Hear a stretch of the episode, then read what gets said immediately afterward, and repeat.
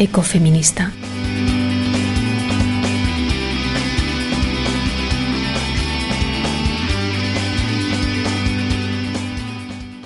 Bienvenidas a esta red, la red ecofeminista. Vamos a centrar este programa en la difusión de una intervención que realizó Alicia Puleo hace ahora tres años, en concreto en la doceava edición de la Escuela Feminista Rosario de Acuña, celebrada del 24 al 26 de junio de 2015. En la intervención, Amelia Valcárcel hace una cariñosa presentación de la ponente en la que habla de los puntos de conexión y encuentro entre ambas filósofas. Nos ha parecido una buena idea dejar esta presentación, así que no nos extenderemos ahora. La intervención lleva por título Raíces del patriarcado posmoderno, Sade y Bataille, y en ella se hace una relectura de ambos filósofos en busca de conexiones, respuestas y preguntas pertenecientes al hoy.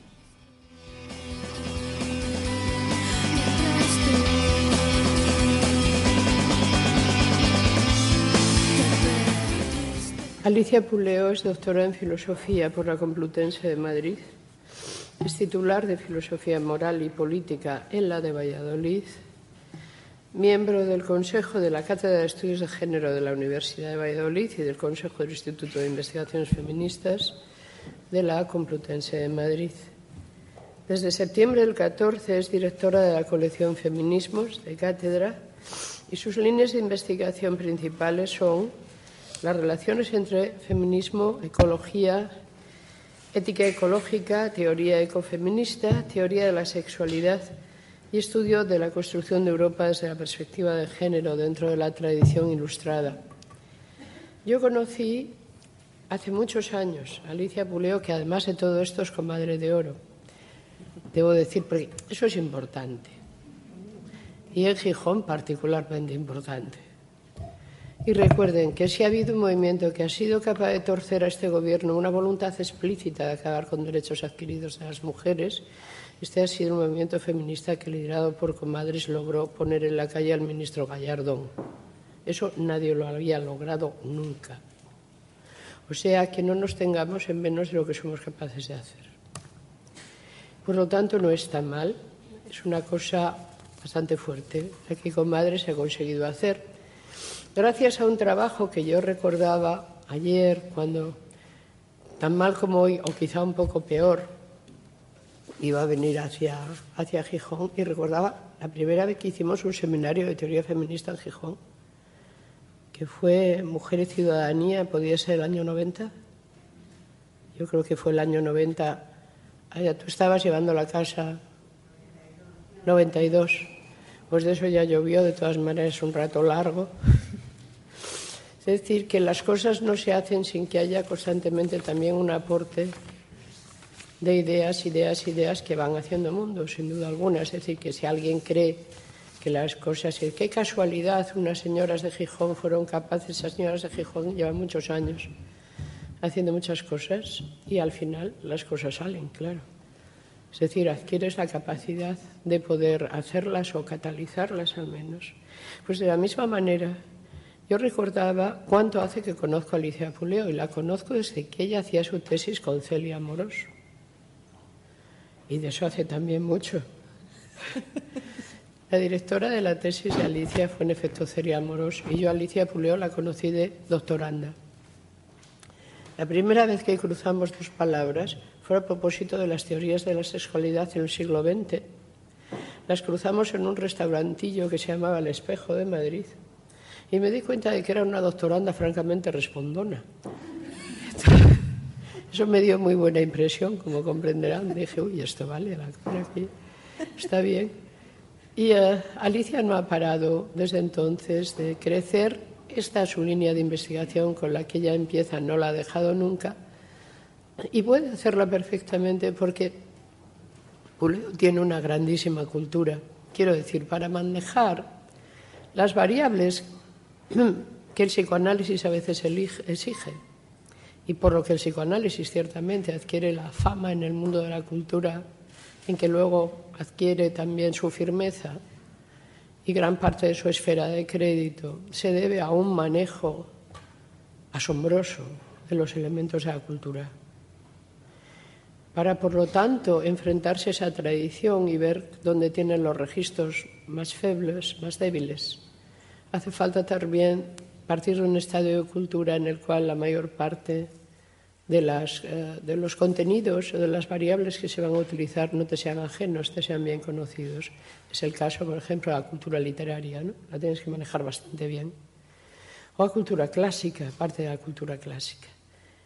Y eh, en eso Puleo es muy, muy buena, por su tipo de lecturas y por su tipo, digamos, de mundo previo de cultura desarrollado. Detrás observarán ustedes que hay un cuadro, gran cuadro clásico, Charcot.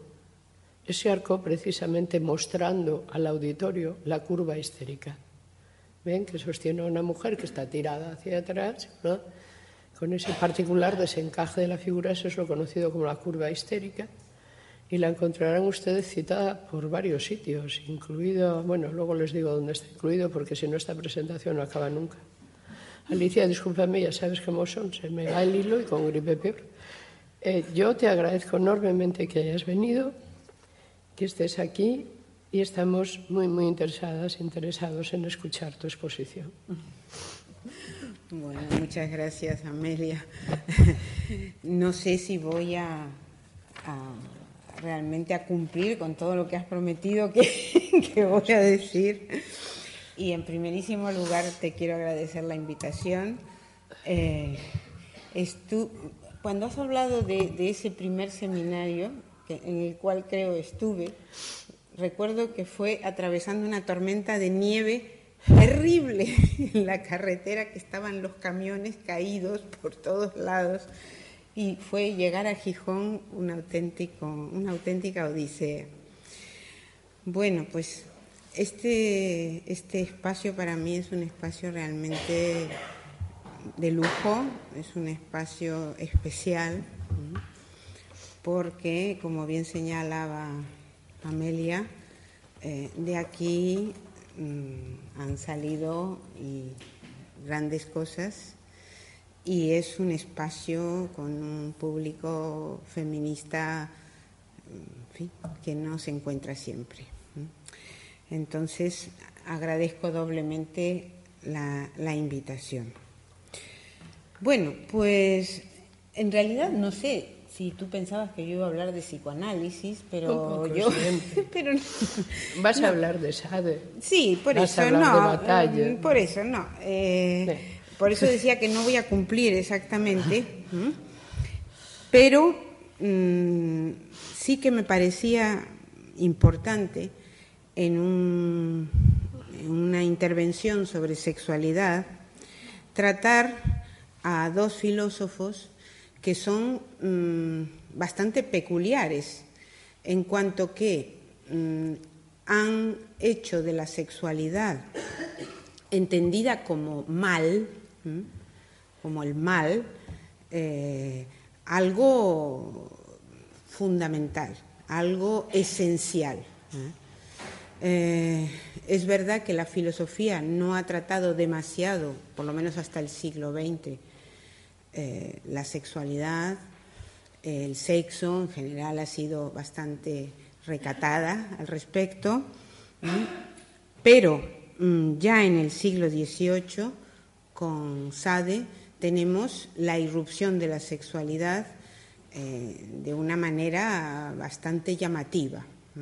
Entonces, me voy a referir a estos dos pensadores, pero como decía Amelia antes, desde el presente, preguntándoles eh, temas del presente, y os voy a pedir que en aquellos aspectos que yo voy señalando de, estos autores, eh, penséis en qué medida, y ahí va dirigida mi intervención, en qué medida eh, estamos viviendo un retorno o una, más que un retorno, yo diría la aparición a plena luz de este discurso, que no es el único discurso existente con respecto a la sexualidad, desde luego, pero que sí es un discurso muy potente y es un discurso que estamos escuchando mm, dentro de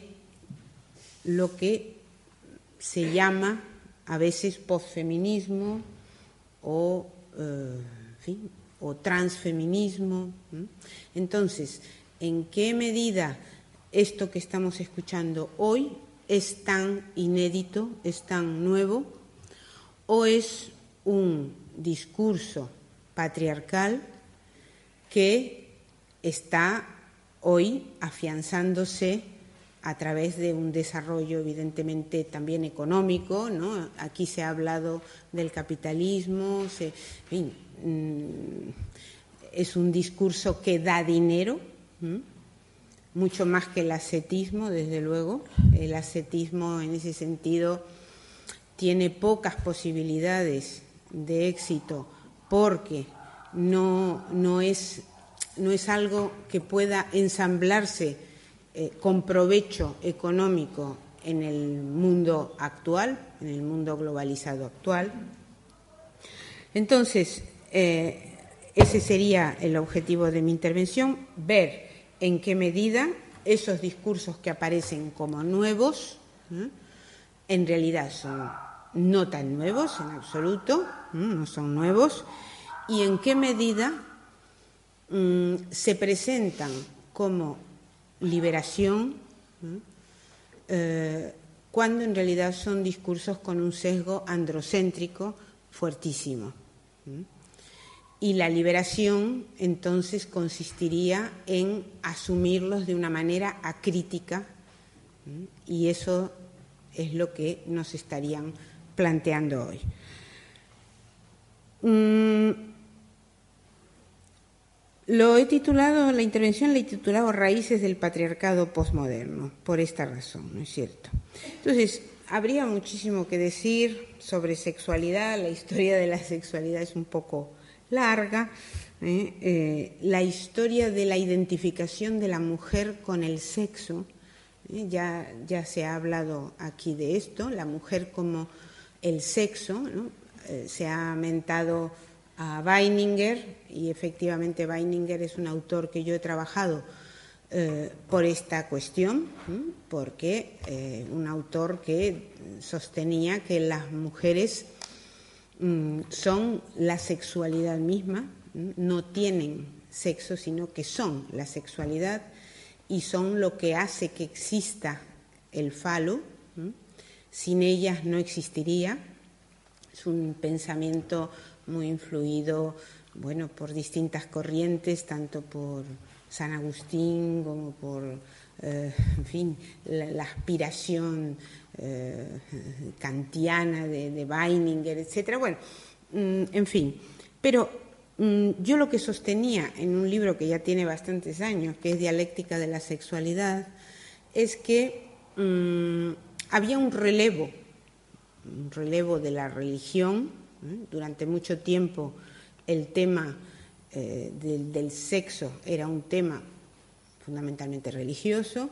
A partir de pues, el siglo, ya a comienzos, ya a finales del XVIII y durante el XIX, es la, ciencia la que empieza a sustituir ese eh, discurso religioso por un discurso científico o pseudocientífico y la filosofía eh, con Schopenhauer, que no voy, a, no voy a incidir nuevamente en él porque yo creo que ya eh, hemos hablado de él hoy, ¿no? Cómo la sexualidad se transforma en un punto medular ¿eh? en, la, en la verdad del ser humano.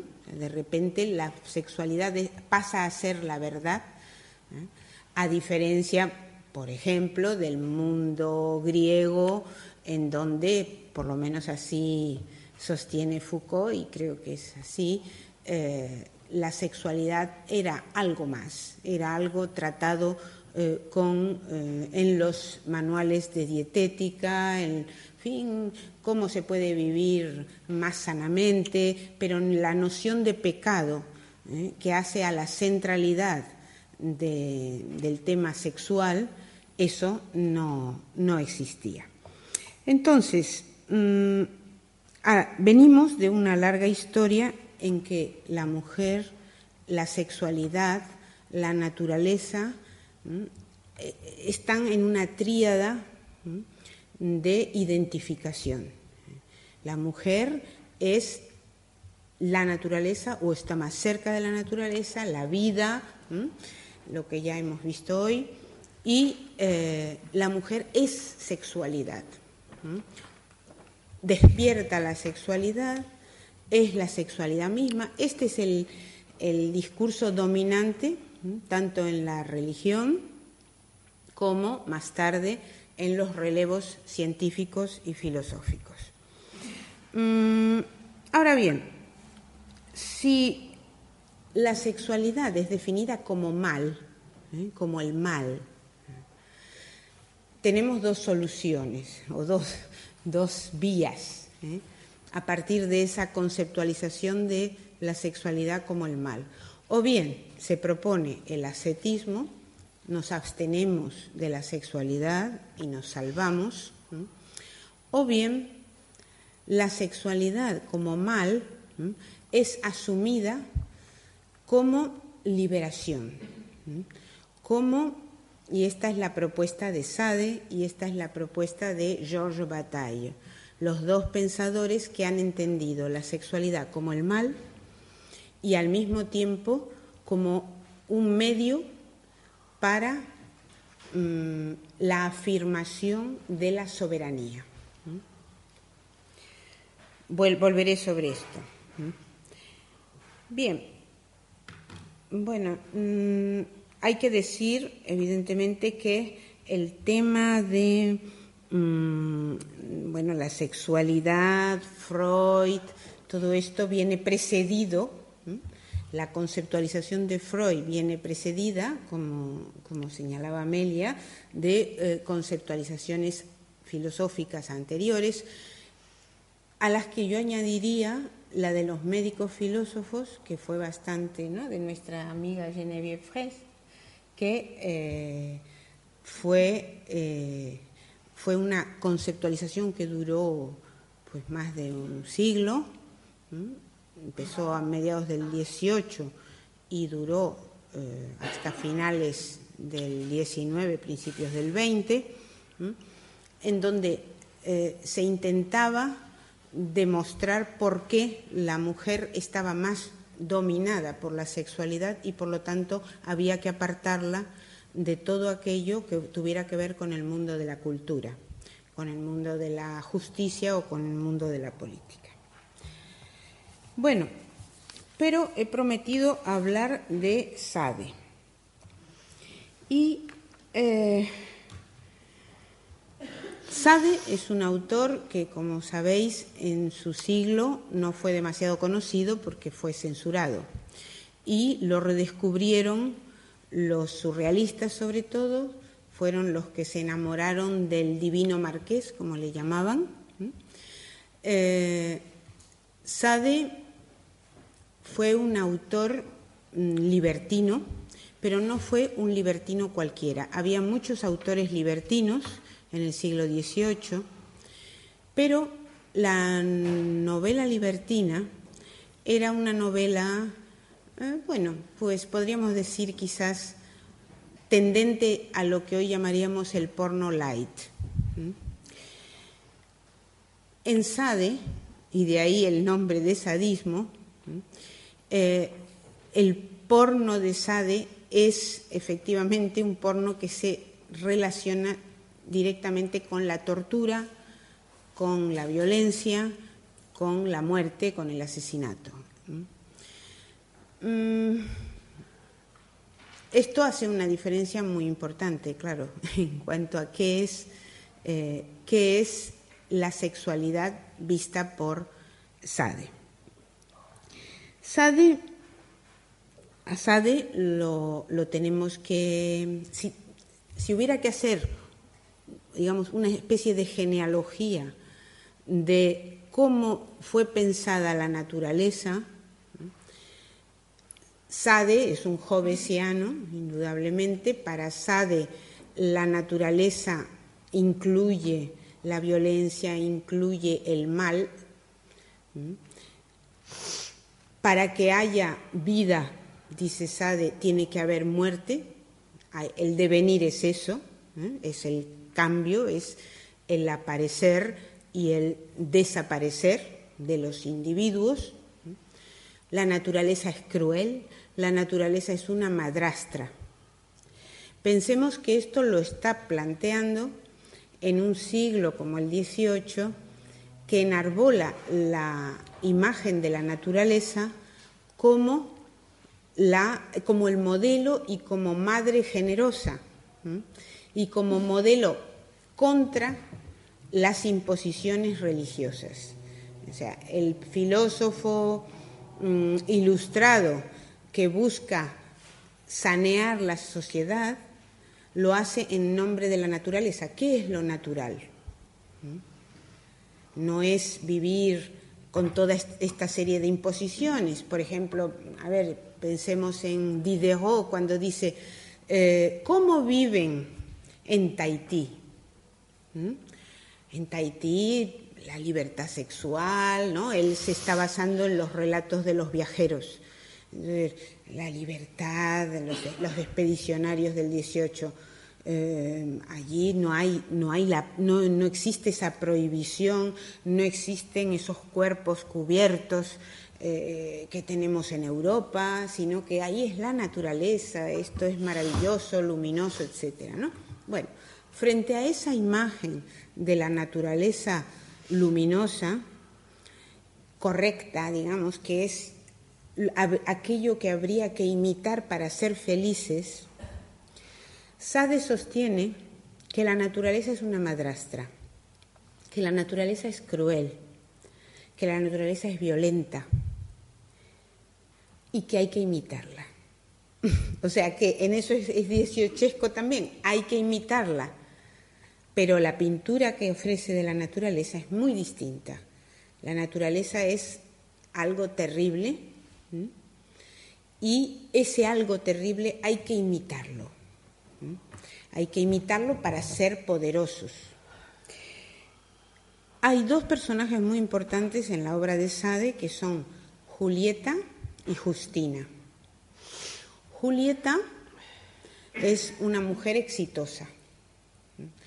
Es una prostituta, asesina, eh, que consigue el poder y la riqueza mm, cometiendo pues prácticamente todos los crímenes que se pueden cometer, aliándose con los poderosos.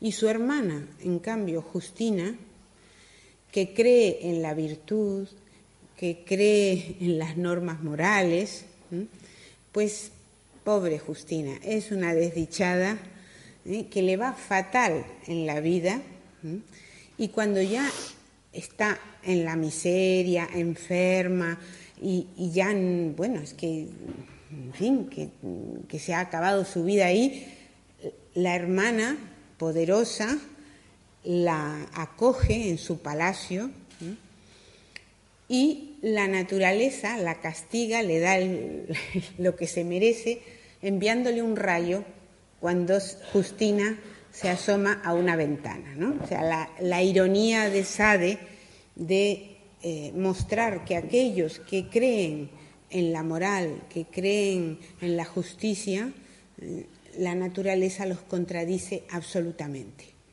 El error es pretender algo que no existe en la naturaleza. Ahora, en. Eh, en una de sus obras más importantes, que es la filosofía en el tocador, eh, Sade, he traído algún fragmento porque me parecen interesantes para las discusiones de hoy, eh, Sade sostiene lo que va a ser una eh, tesis también de un filósofo del siglo XX que es Georges Bataille pensador, a él no le gustaba el título de filósofo, pero bueno, antropólogo, pensador, escritor. Y es la idea de que en el, dice, dice, dice Sade, que cuando a los hombres se les prohíbe mm, ejercer el despotismo en la sexualidad, en el sexo, cuando se les impide, dice, secretar ese veneno que les incomoda y que les molesta y que tienen que soportar en su vida íntima, cuando se les impide eso, hay problemas políticos. ¿eh? Se revelan. La filosofía del tocador es una obra escrita seis años después de la Revolución Francesa. Y allí ya el marqués de Sade se presenta como un republicano. Y dice, bueno, vamos a ver, ¿cómo vamos a organizar el gobierno? ¿Cómo lo vamos a organizar? ¿Cómo vamos a obtener estabilidad en el gobierno? Pues lo primero es que vamos a abrir, es la propuesta que él hace, recordemos por cierto que los revolucionarios lo liberaron, él estaba encerrado en la Bastilla, porque había sido denunciado por abusos sexuales y violencia eh, y, era el único preso que quedaba en la Bastilla en el momento de la revolución y los revolucionarios lo liberan. Entonces se hace, se hace republicano. Eh, es un aristócrata republicano. Y entonces la filosofía del tocador les da consejos a los nuevos gobernantes, ¿no? ¿Cómo tienen que hacer para mantenerse en el poder? para no perderlo. Entonces, mm, el consejo fundamental es permitid una libre expansión de esos deseos tiránicos. Feliz de poder ejercer su pequeña soberanía en medio de un harén, saldrá satisfecho. Y sin el menor deseo de perturbar, un gobierno que le asegura tan complacientemente todos los medios para su concupiscencia. Entonces, la propuesta es abrir prostíbulos que permitan la expansión de esa violencia, de ese deseo de poder, de, esa, eh, de ese deseo tiránico que dice eh, Sade que habría en el corazón del hombre. Entonces, ¿quiénes van a estar en esos prostíbulos? en primer lugar, pues las prostitutas, pero también todas las mujeres, porque en realidad dice eh, Sade que todas las mujeres nacen más sexuales, ¿eh? lo mismo que veníamos hablando esta mañana, más sexuales que los hombres. Entonces, la sociedad les ha impuesto una, eh, digamos, un control, unas normas de pudor, etcétera, que no corresponden con la naturaleza. La naturaleza, dice Sade, las ha hecho unas perras lúbricas. Y ahora me está sonando el título de un libro, ¿no? Que hace unos años, pocos, salió algo así como de venir perras, como gran novedad. Pero resulta que eso lo dijo Sade. Las mujeres son eso. Son hembras destinadas a pertenecer a todos los machos. Por eso, dice Sade, el matrimonio es una institución que debe desaparecer. El amor debe desaparecer, porque el amor, el matrimonio, ¿eh? la pareja estable, todo eso son formas del egoísmo, porque sería pretender hacerse con una mujer y en una república, dice Sade, nadie pertenece a nadie. Los hombres son todos iguales. Aquí juega con la ambigüedad, ¿no? ¿Qué son los hombres? Son todos los, aquí son todos los seres humanos. Entonces, todos los seres humanos, los hombres han nacido libres, dice. todos son iguales en derechos, no perdamos nunca de vista estos principios. Por consiguiente, nunca un sexo, dice, tiene que tener el privilegio de dominar otro sexo. Esto les ha hecho pensar a algunas, por ejemplo a Susan Sontag, ¿eh? les ha hecho pensar que Sade era feminista, porque claro, los hombres no pueden apropiarse de las mujeres. Pero lo que está diciendo Sade es otra cosa. Está diciendo que no puede haber una apropiación de un hombre sobre una mujer, porque todas pertenecen a todos. Dice, el acto de apropiación solo puede ser ejercido sobre un inmueble o sobre un animal. Nunca puede serlo sobre un individuo semejante a nosotros, es decir, a las mujeres. O sea, no hay apropiación posible sobre las mujeres en nombre de la igualdad de todos los hombres. Pensemos que ya está la primera declaración de los derechos del hombre y del ciudadano, en 1789. Y esto lo está escribiendo en 1795. Dice, pero claro, como por otro lado hemos recibido de la naturaleza el derecho de expresar nuestros deseos, indiferentemente a todas las mujeres, entonces es innegable que tenemos el derecho de obligarlas a que se sometan a nuestros deseos no en forma exclusiva, porque de ese modo caería en contradicción, claro, porque no hay apropiación sobre una, sino de manera momentánea. Mm, y el ejemplo que pone me parece bastante interesante, y es el de una fuente. Dice, si yo voy caminando y me encuentro con una fuente y tengo sed, pues bueno, bebo de la fuente. Eso no quiere decir que la fuente sea mía. Simplemente la fuente está ahí, es propiedad pública y puedo, todos pueden beber de la fuente. ¿Mm? La violación, por lo tanto, no puede ser un delito.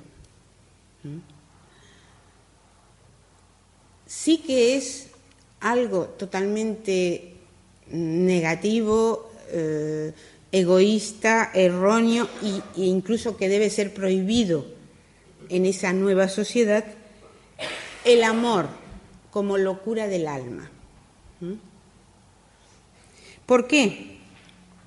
Porque el amor implica que dos individuos excluyen a los demás. Y excluir a los demás, claro, no, no es igualitario. Entonces, todas las mujeres han de prostituirse sin límites de edad. No se puede fijar límite de edad. Dice, bueno, algunos pueden decir que lesionará la salud de la muchacha, pero esto carece de valor, este argumento, porque esta cuestión es independiente del goce. Si, si alguien desea algo, el, el, deseo es lo primero. El deseo es lo primero. Entonces, mm, sin límites de edad, pero claro, hay que compensar a las mujeres, dice. O sea, que, porque son nuestras iguales. Ah, están ahí como objetos sexuales, pero al mismo tiempo hay que compensarlas. ¿Cómo se las compensa? Ellas podrán hacer lo mismo. Es decir, que los libertinos no serán únicamente los varones, sino también las mujeres. Entonces se pondrán prostíbulos también a los que puedan ir las mujeres, con individuos de ambos sexos, esclavizados, los individuos de los prostíbulos están esclavizados, tienen que someterse a los caprichos, a las fantasías de, los clientes, de los y las clientes. Entonces, mm, ¿de qué hay que liberarse? Pues hay que liberarse del matrimonio, hay que liberarse del amor, y de esa forma se disolverá, dice, la familia. La familia que es una institución contraria a la república, porque todos tienen que ser hijos de la patria. Por lo tanto, lo mejor será que no se conozca a los padres. ¿Mm? ¿Eh? Bueno, en fin, Sade es, Sade, ¿no? Es un. es, eh, es absolutamente excesivo en sus afirmaciones, por eso se lo conoce de esa forma. Pero me parece interesante cómo su pensamiento, que en su momento, como digo, no tuvo influencia porque se pasó la vida encerrado en la cárcel y sus obras no las leyó prácticamente nadie, hasta que en los años, mm, a mitad del siglo, digamos, eh, en los 60 sobre todo empieza a ser conocido así masivamente, pero hasta que en el siglo XX se lo lee. Pero cómo cómo ha influido y cómo podemos hablar de una genealogía de la transgresión. Porque el concepto de transgresión es fundamental en Sade.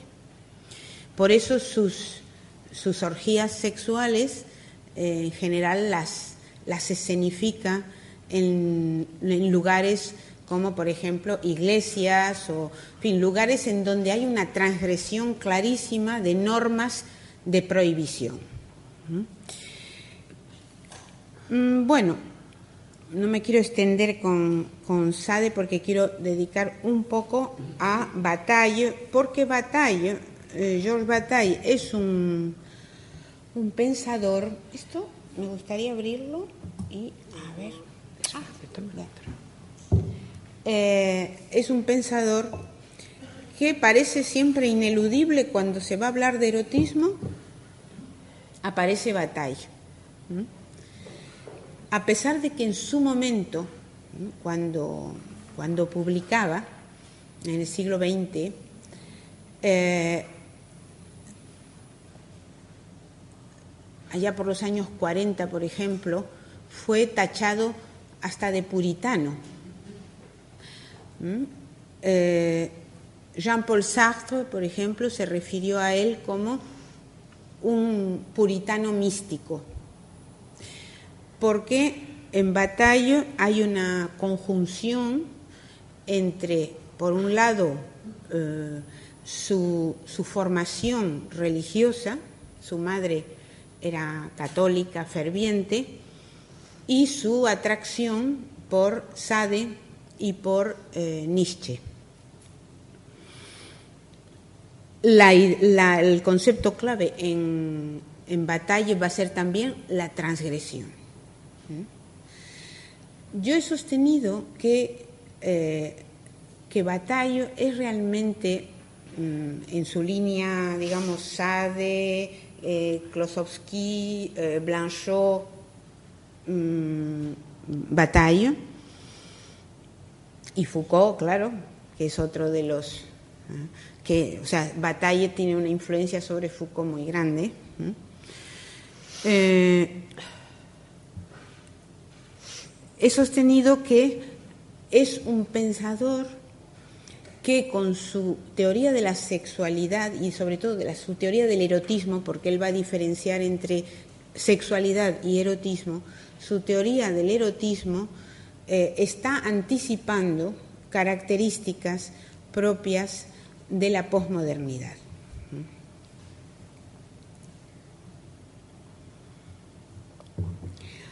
Bueno, ¿cuáles son esas? ¿Cuáles son sus ideas fundamentales? Mm, el entorno, quizás hay que explicar un poquito el entorno de, de Bataille.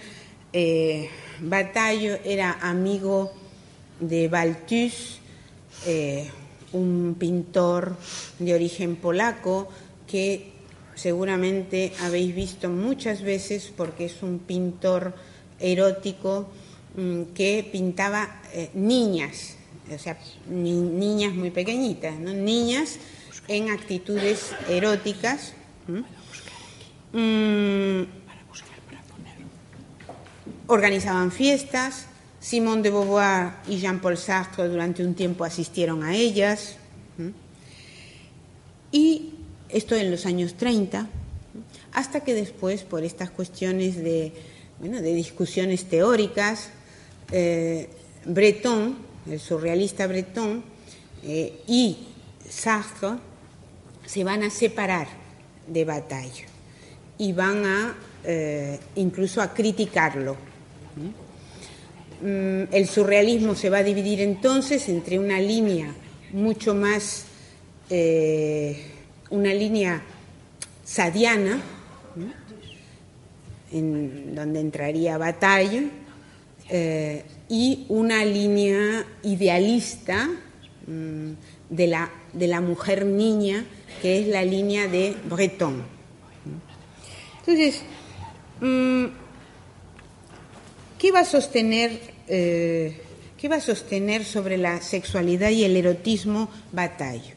Bataille sostiene que el erotismo es una creación, es una construcción cultural, eh, no es en absoluto natural, la sexualidad sí sería natural, la sexualidad sería lo animal, la inocencia animal,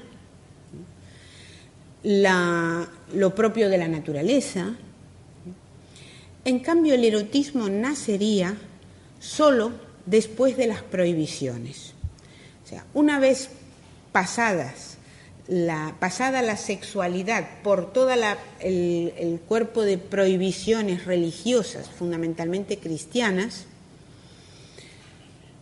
el cristianismo, dice Bataille, sería lo que permite el surgimiento del erotismo. ¿Por qué?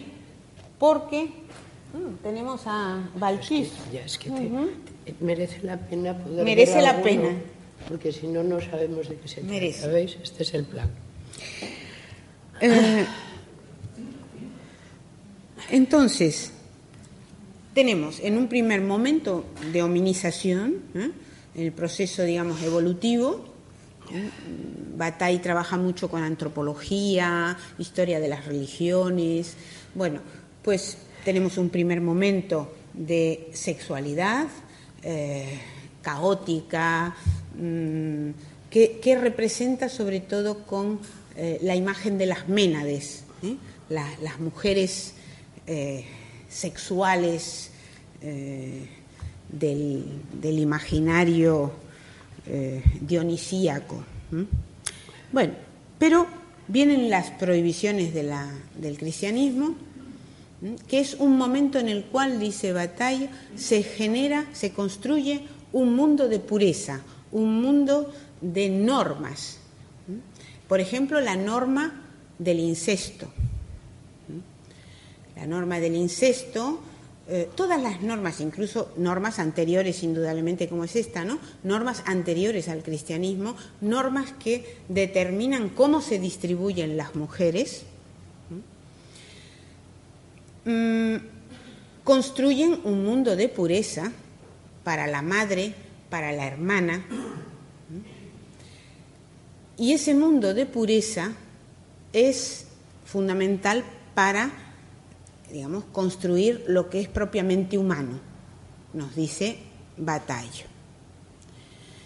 Ahora bien, después viene lo que sería un tercer momento. Tenemos un primer momento, él está trabajando con las tríadas hegelianas, ¿no? Un primer momento, la sexualidad, un segundo momento, la negación de la sexualidad, que serían las prohibiciones, los tabúes, las normas.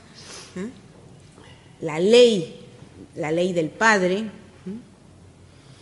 y luego un tercer momento, y aquí es claramente nietzscheano, en que el hombre soberano transgrede la ley, transgrede la norma. porque solo hay erotismo, dice Bataille, en la transgresión de la norma. Si no hay norma que transgredir, no hay erotismo. Hay sexualidad animal, no hay erotismo. El placer proviene de mancillar, destruir, matar, ensuciar, o sea, saltarse las normas. Por eso compara las normas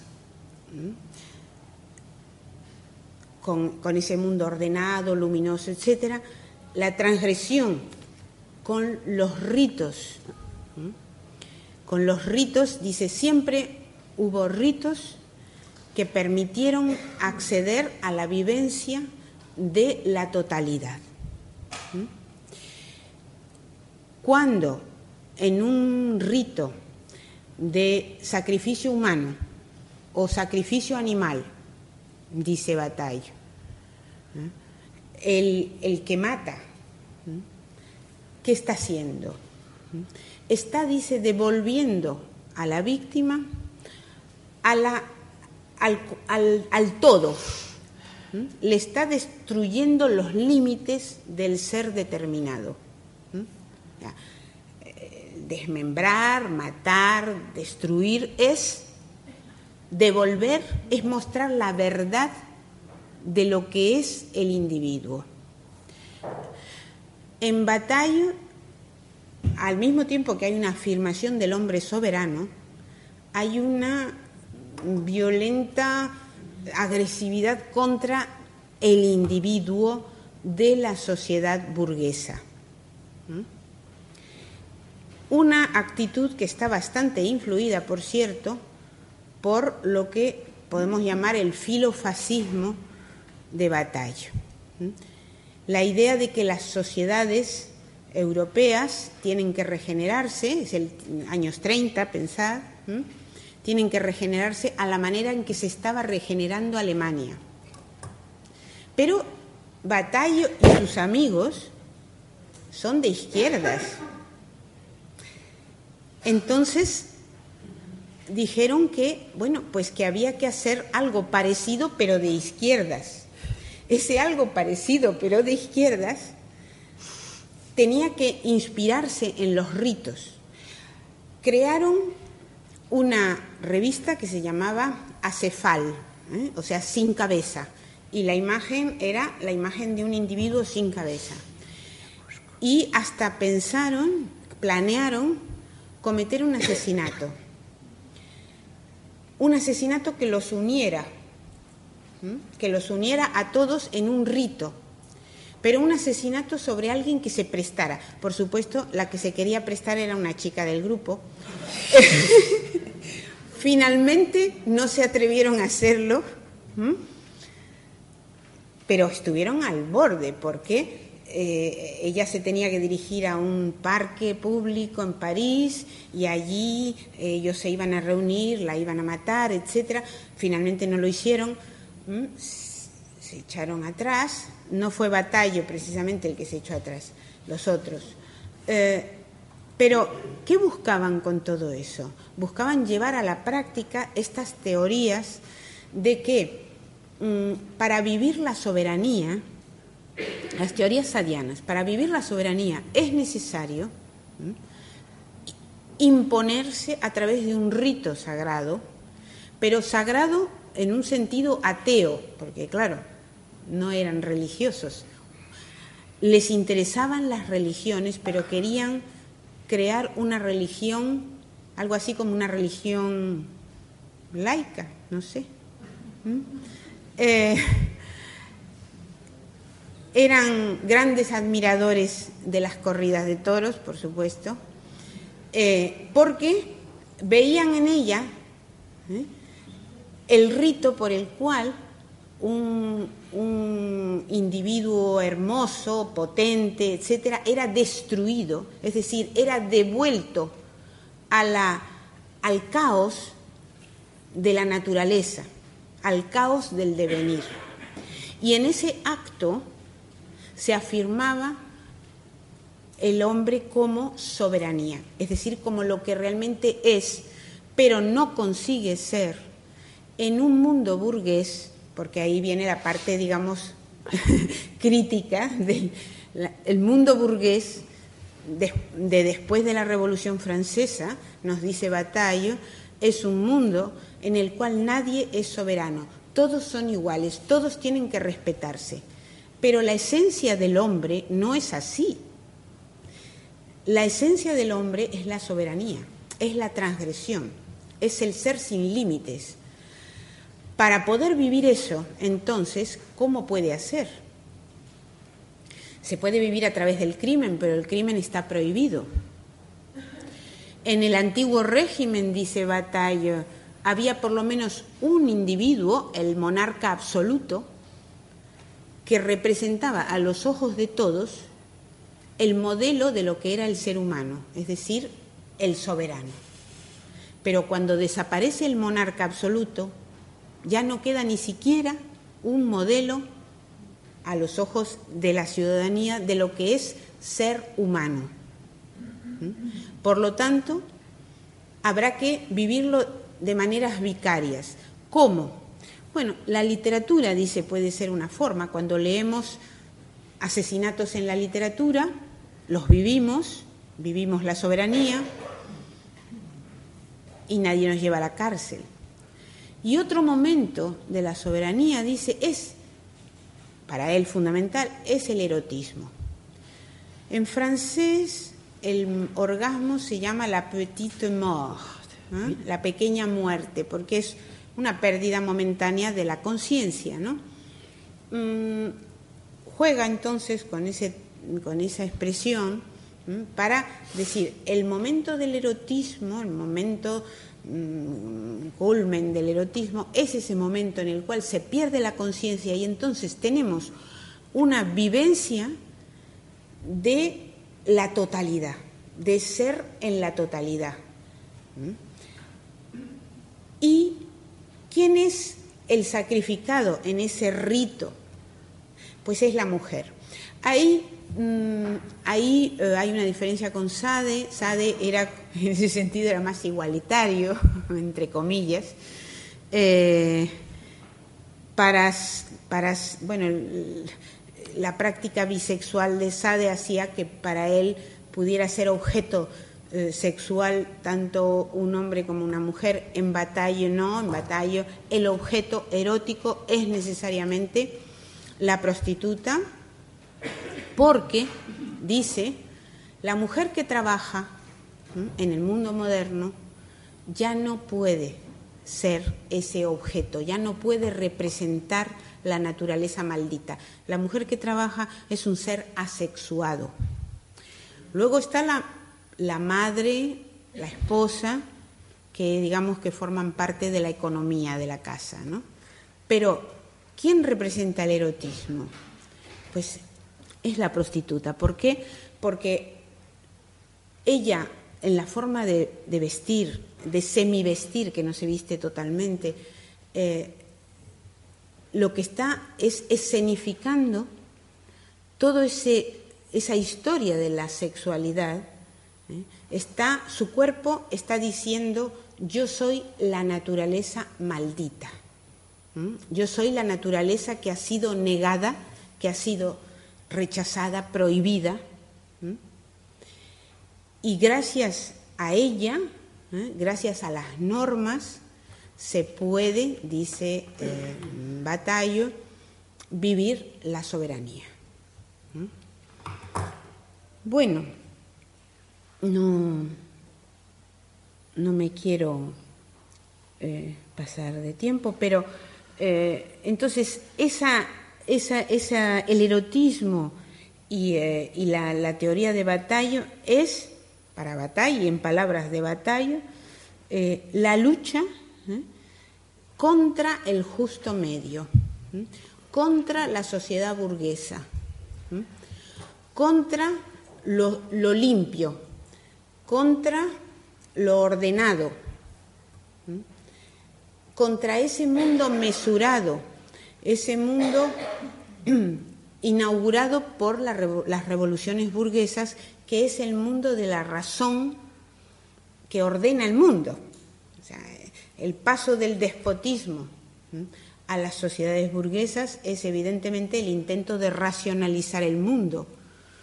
La violencia, por ejemplo, tiene que ser explicada por alguna razón utilitaria. No puede haber una violencia gratuita. Sin embargo, dice Bataille, la soberanía solo existe en la violencia gratuita, en la crueldad gratuita, en el acto gratuito. ¿Mm? Por eso, entonces, toda su teoría es una crítica a la sociedad burguesa y al hombre burgués, un hombre medido, un hombre eh, controlado que busca lo sano, eh, lo limpio, lo bueno, en la medida de lo posible, ¿no? Y que se dedica eh, al ahorro, que mide todo. O sea, el mundo de, batalla es la desmesura, es el, el hombre de batalla es lo contrario, digamos, del hombre griego. Si el hombre griego tenía el poder gracias a el autocontrol, ¿no? por ejemplo en Aristóteles, en batalla el hombre, lo viril, lo verdaderamente viril, ¿eh? es ese descontrol que permite acceder a la soberanía. Para eso hay que salirse del mundo burgués y salirse de las normas y salirse de la sexualidad pautada, etcétera, etcétera. Bueno, mm, yo no sé si de lo que he contado algo os ha sonado con respecto a lo que hoy oímos. A mí me suenan bastantes cosas, ¿no? Eh, por ejemplo, bueno, a ver, el rechazo de la identidad estable. Hay una, hay una crítica en batalla a la identidad estable. La identidad estable sería pues una fantasía, una ilusión. Lo importante es ese momento de ruptura, de locura, de pérdida de la conciencia y de descontrol. Eh, la crítica a la mesura, la, la reivindicación de la transgresión sexual en todas sus formas, incluidas aquellas, y ahora estoy pensando también en Sade, ¿no? en que se daña al otro.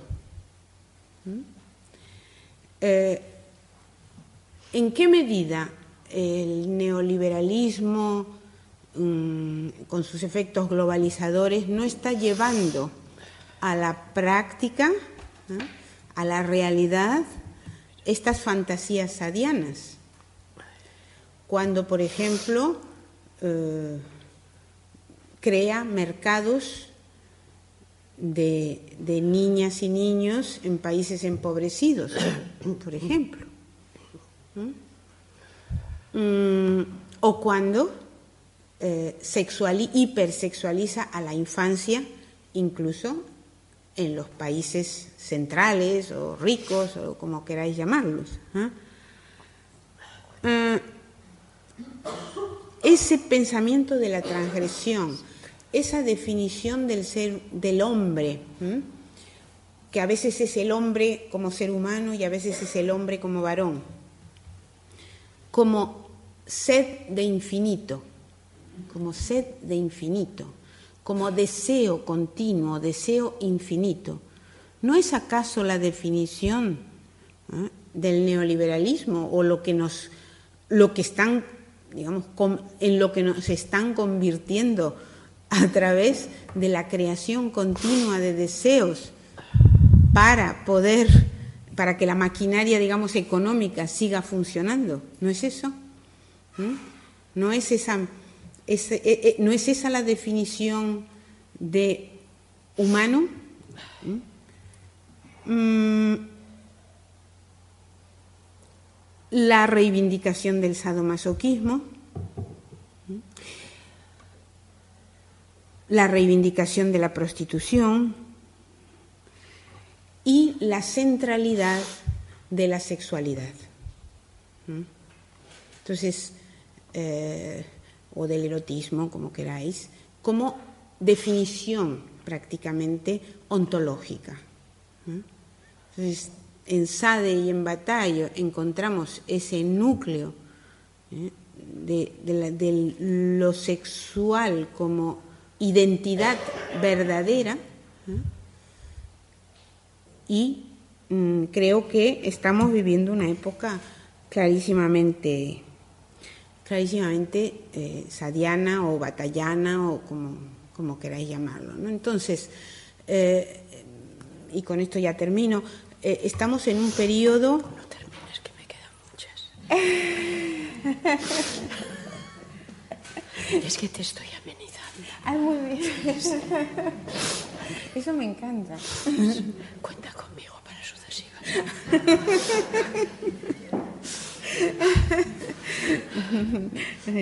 Eh, o sea, estamos. Eh, aquí estamos, ¿no? La mirada feminista sobre la sexualidad, ¿no?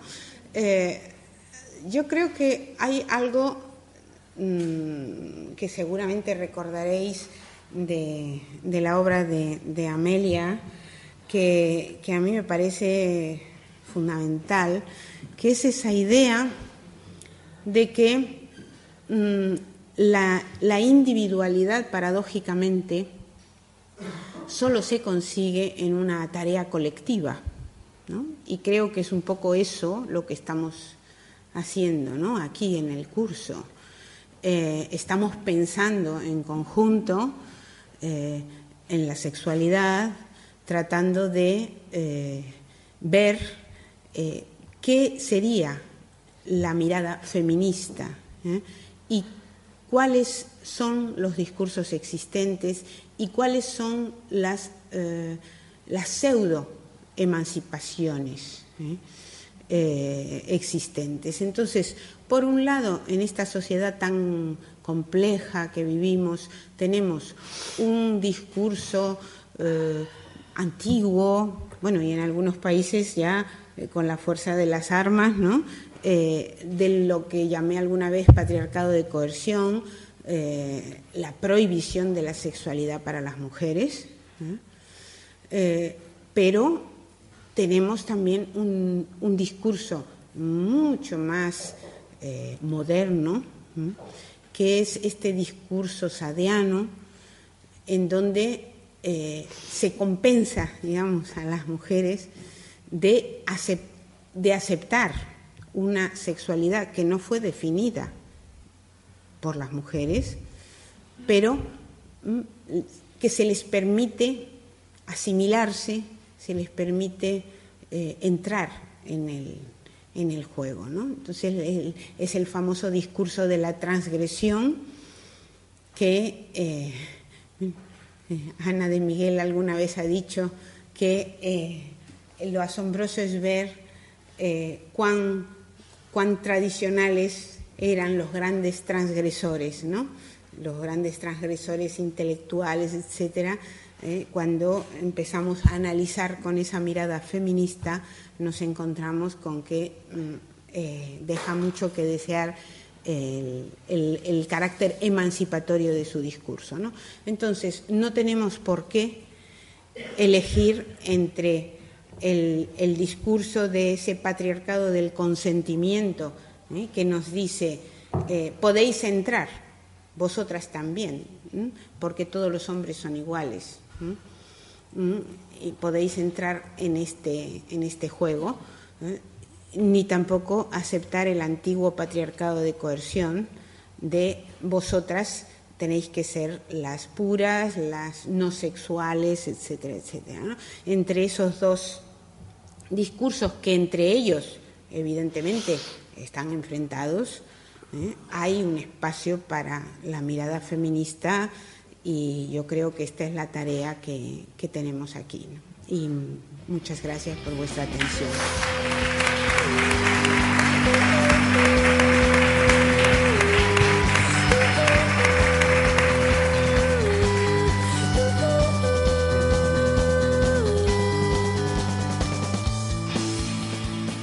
Abrazos de especial cariño a todas. Hasta pronto.